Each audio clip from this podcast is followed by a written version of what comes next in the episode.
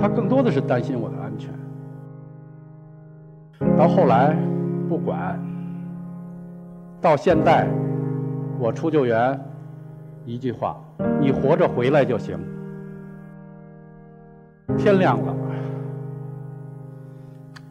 到家爸爸没了。我女儿非常讨厌蓝天人，只要我能动，我能救，我会努力的去救更多的人。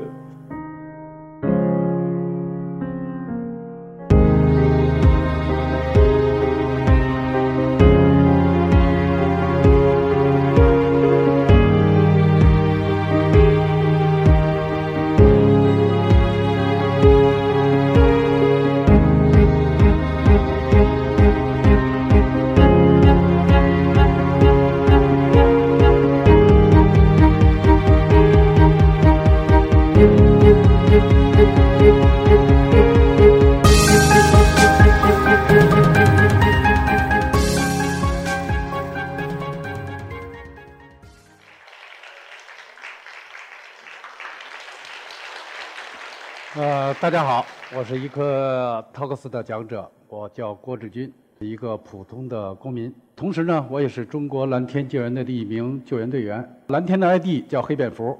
我参加过缅甸洪水救援，呃，闽县地震、东方之星沉船，还有美国飞行表演队飞机坠毁、打捞坠毁飞机和飞行员的救援，唐山港重大的撞船事故救援、天水泥石流救援，还有无数中大家不知道很多很多的日常救援。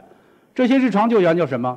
溺水救援、走失人口的救助，蓝天现在也在做。山野驴友丢失了、失联了、困在山里了，我们也在做。从一五年的十月份到现在，我们连续保障救援出队一百四十七次。大家看到我一身蓝色的制服，呃，有可能会想到，呃，这是不是一个光鲜亮丽的职业装？呃，或者说我们可以拿出去炫耀的一个制服栏。我胸前的这些救援纪念章，都是我每次参与救援的一个纪念。但是从内心来讲，这个纪念章，我是真的不想戴在胸前。因为每枚纪念章的背后，都是一个沉、非常沉重的记忆，它代表着我参与的每一次救援。这张照片呢，是我在一五年八月，呃，参与缅甸的洪水救援。这场洪水呢，整个淹了缅甸的半个国家。当时呢，呃，我们接到这个缅甸。中友协的邀请，去缅甸进行灾害支援。呃，我和我的十几个队友是作为第一梯队，呃，从咱们国内的昆明呃到达了呃缅甸的西部石对市。呃，当时那是缅甸的重灾区，我们也是呃跟。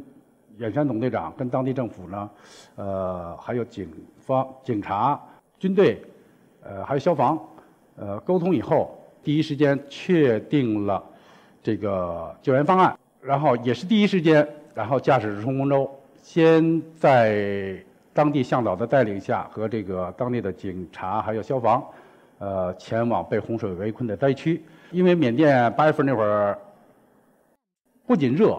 而且当地的紫外线非常强，晴空万里，突然间就会下雨。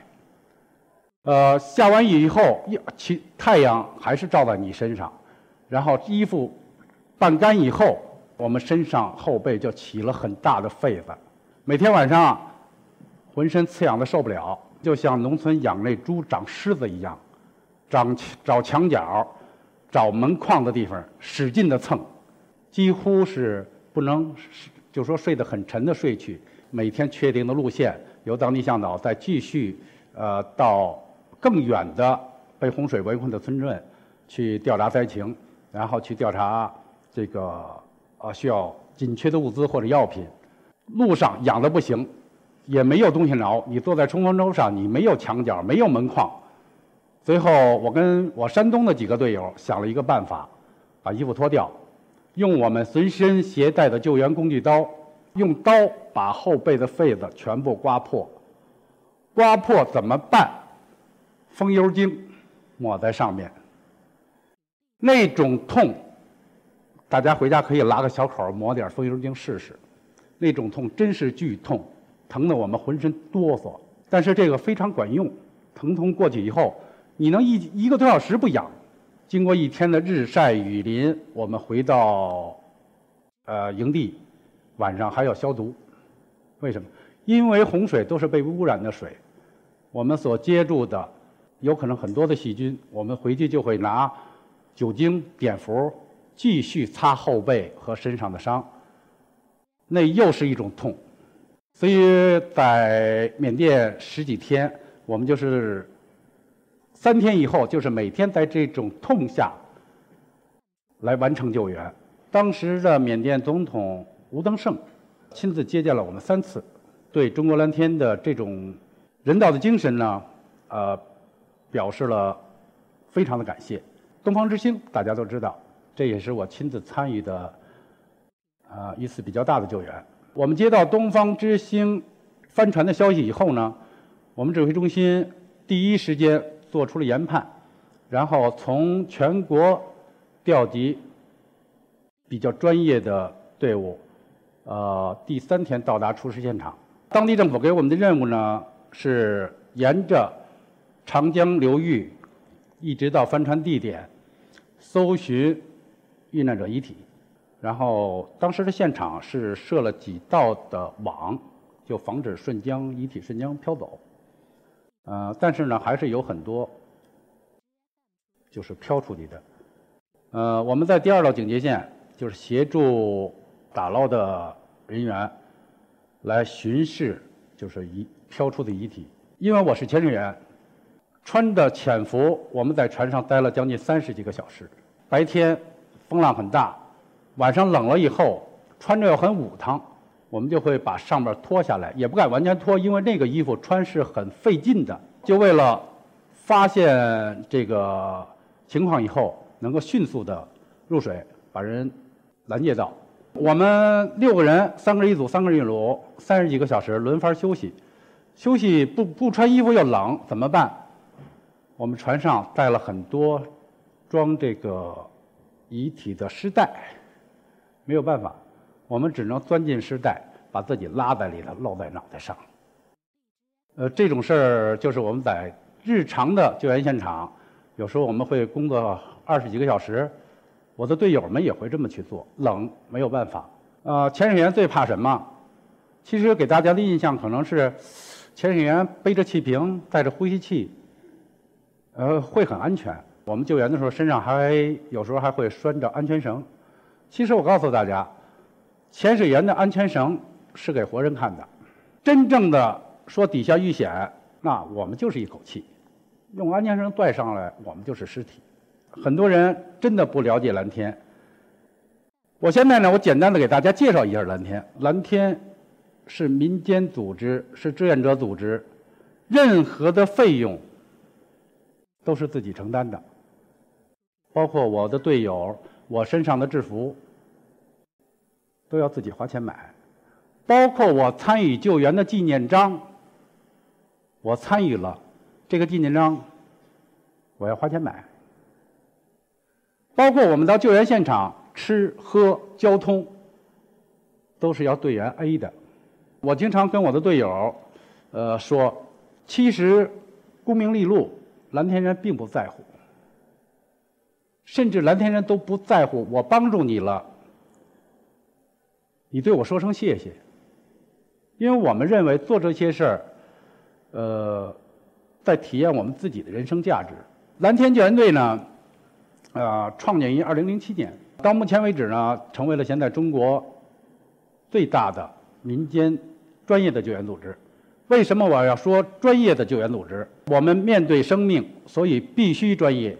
我们面对的生命是自己的生命和被救助者的生命，所以我们必须专业。什么才叫专业？想成为一个蓝天合格的救援队员，你要经过两年。首先注册成蓝天志愿者，然后你要学习蓝天的理念，少说多做，默默奉献，完善自我，善待他人。必须要把这四句话理解透彻，你才能真正的成为一名蓝天志愿者。蓝天预备队员必须是急救员，必须是无线电操作员，然后就是军体训练。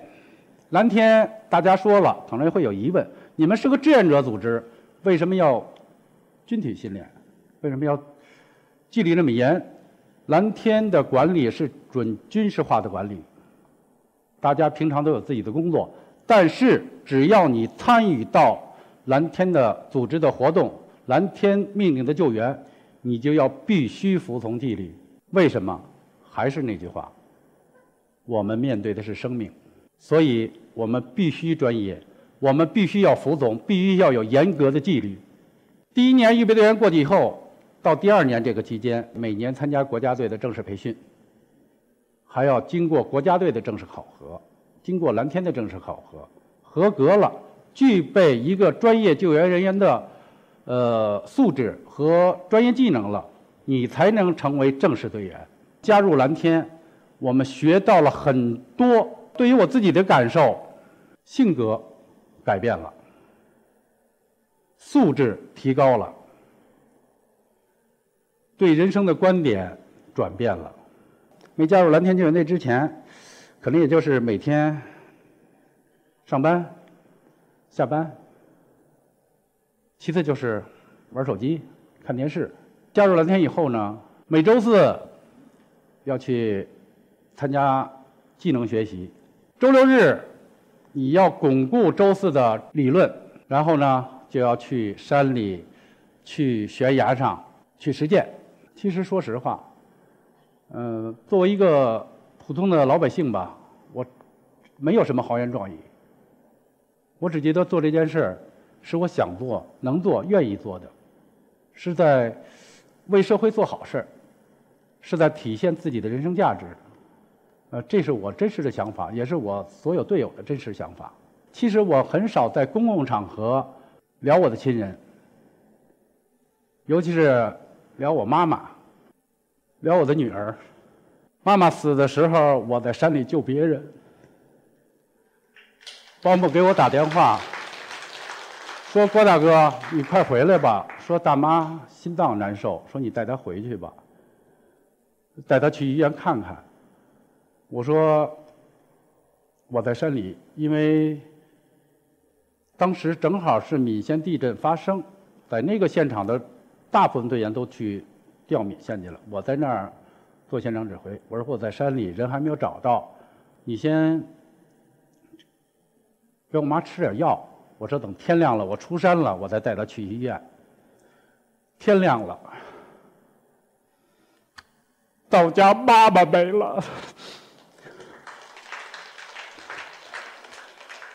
所以，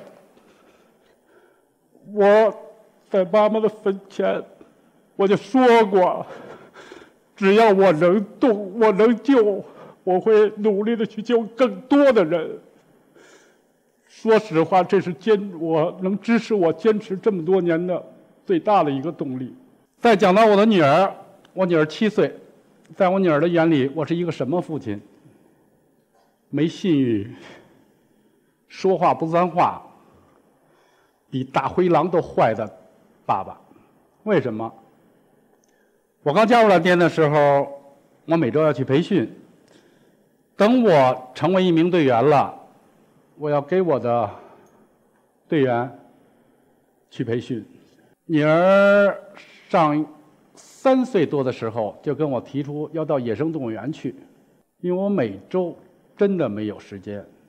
我不是说这个我非要去，因为大家都是志愿者，我要对我的兄弟、对我的姐妹们生命负责，所以我要每次培训、每次救援，我都要去看着他们。呃，我应了女儿一年，大兴野生动物园才去。怎么去的？是在大兴野生动物园边上有一个救援。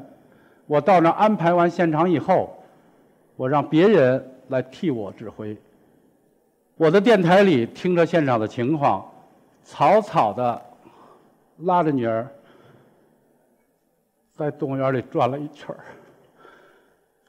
我的队友都知道，我女儿非常讨厌蓝天人。每次他们到我的办公室去，我女儿见着穿蓝制服的人，从来不会主动的去说话。而且每次我又跟她说：“我说爸爸有救援要出去，你天天就知道你的救援，你天天就知道围着那帮傻子转，你有时间陪妈妈陪我去。”周六周日陪我去转转。其实每个蓝天人吧，都有自己的苦，也都有自己的难。家属的阻拦，最多的是担心我们的安全。每次一开始，爱人极力的阻阻拦我，兄弟们在等着我，现场在等着我，他拦在门口不让我走。我为了救援。我打过他两回，其实我非常理解他，因为我们每次训练、每次救援都是充满危险的。他更多的是担心我的安全。到后来不管，到现在我出救援，一句话：你活着回来就行。谢谢。